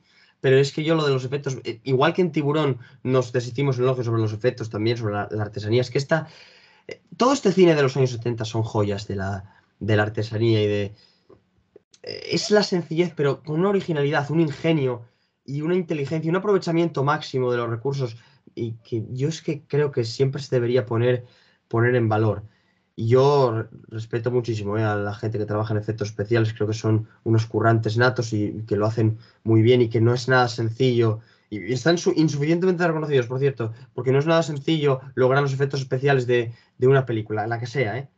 Pueden ser mejores o peores, pero no es un trabajo sencillo, es un trabajo al que yo admiro muchísimo.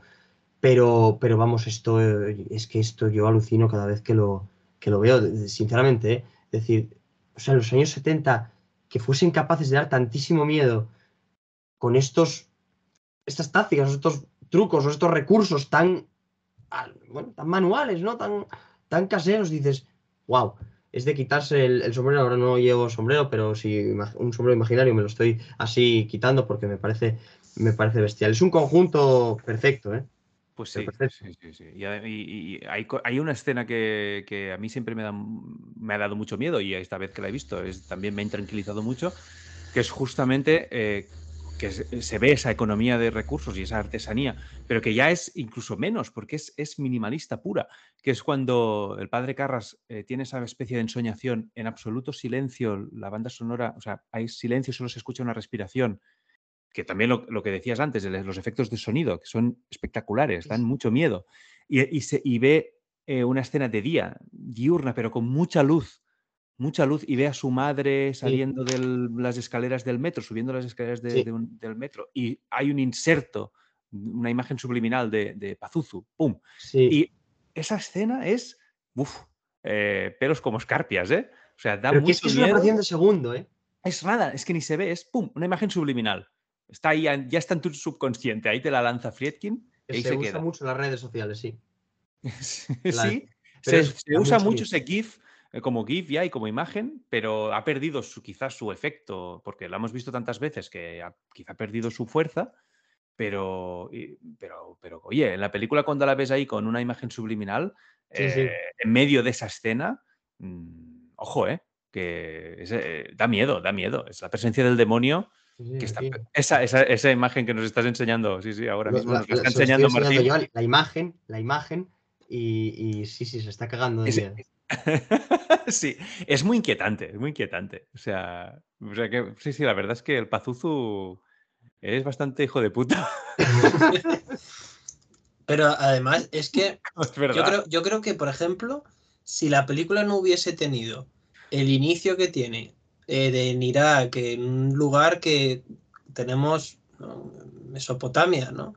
Como el, el abuelo venerable, como que está enterrado, está dentro de la tierra, se encuentra una estatua antiquísima. Si no hubiésemos visto esa parte casi bíblica de la película, como de una tierra milenaria antes de nosotros, sale de ahí algo de la tierra prohibido.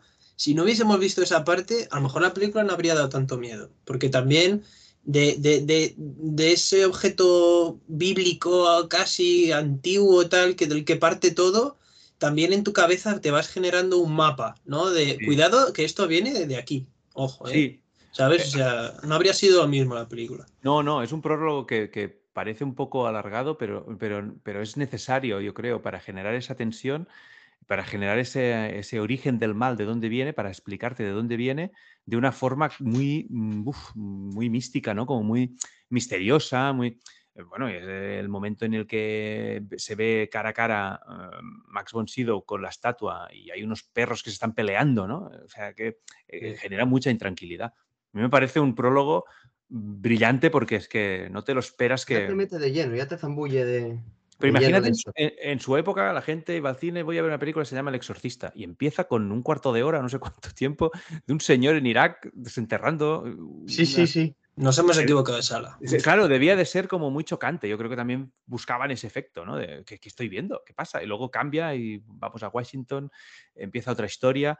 ¿Cómo se relacionan estas dos historias?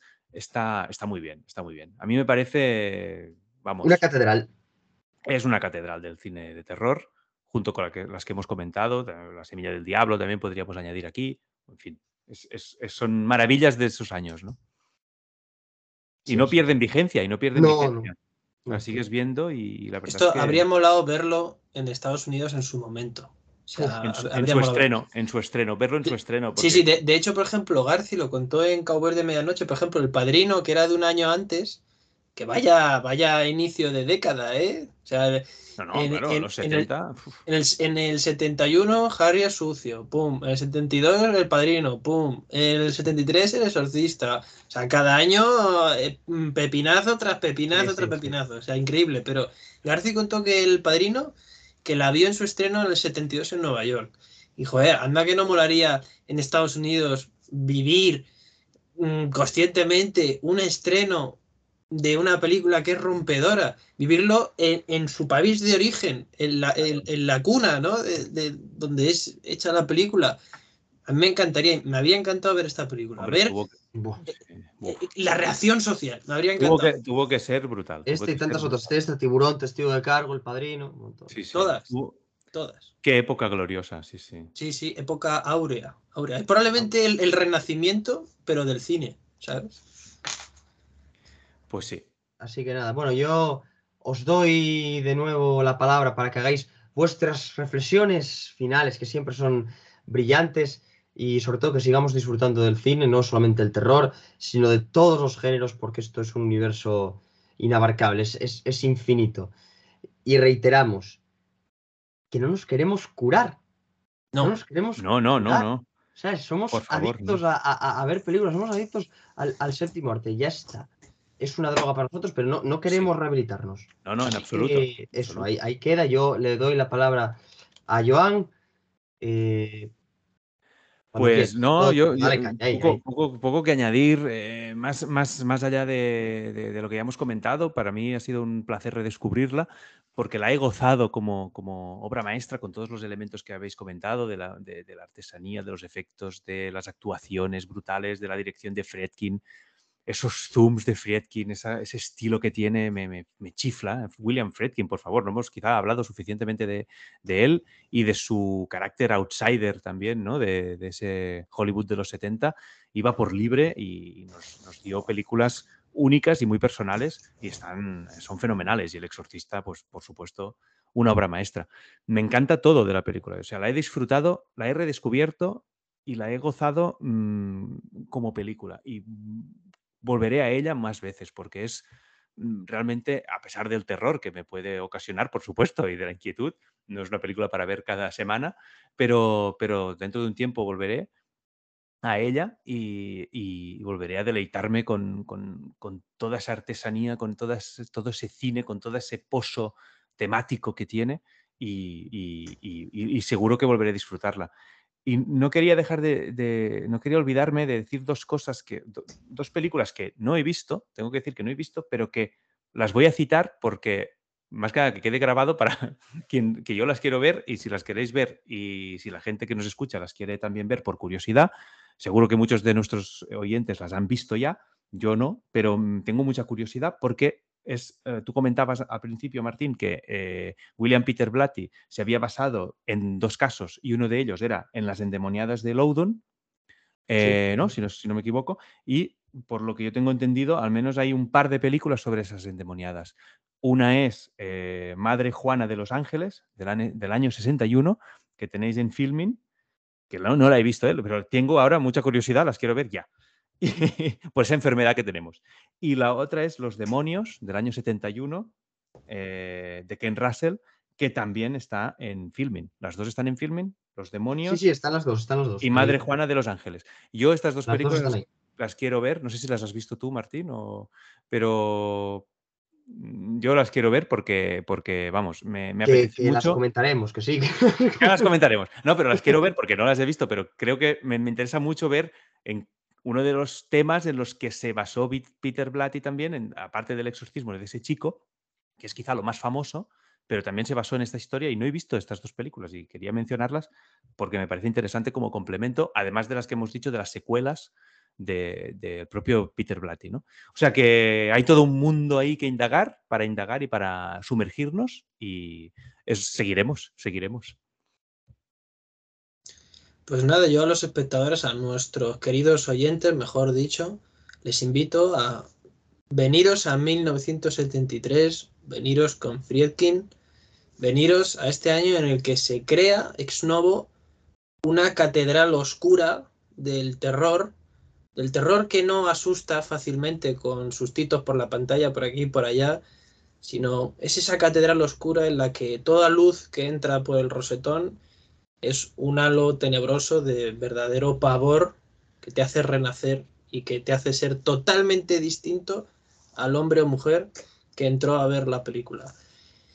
Y no tiene desperdicio. La película cinematográficamente, temáticamente, como ha dicho Joan, no tiene desperdicio. está dominada por la mano de un maestro. Es una película que incluso también podría inspirarte a crear cosas. Y es una película pues eso, un clásico que está en las clases de las escuelas de cine. Y si no está, pues nada, pues habrá que cambiarse, ponerse en otro sitio. Pero sobre todo, es una película que es muy compleja, tiene muchas cosas para desgranar.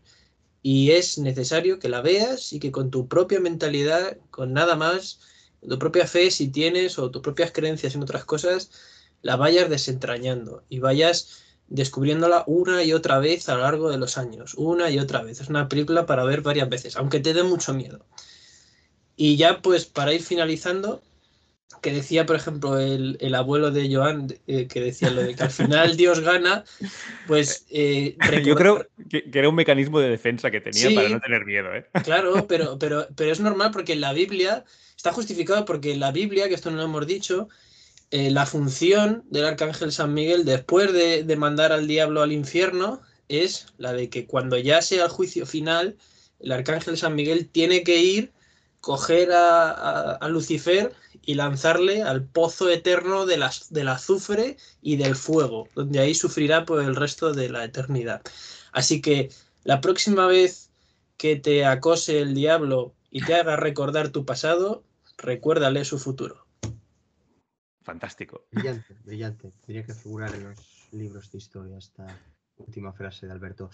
Bueno, pues así son las cosas y así se las hemos contado, que diría aquel. Se las hemos contado un católico, un ateo y un agnóstico, que parece un chiste, pero no lo es. Efectivamente. y, como un madrileño, un asturiano y un catalán. Una, una triple entente que pronto emprenderá nuevas aventuras, siempre con la pasión exacerbada que sentimos por el cine. Así que, nada, damos por cerrado el asunto del exorcista. Estamos vivos o no, no sé, igual tenemos a Pazuzu dentro.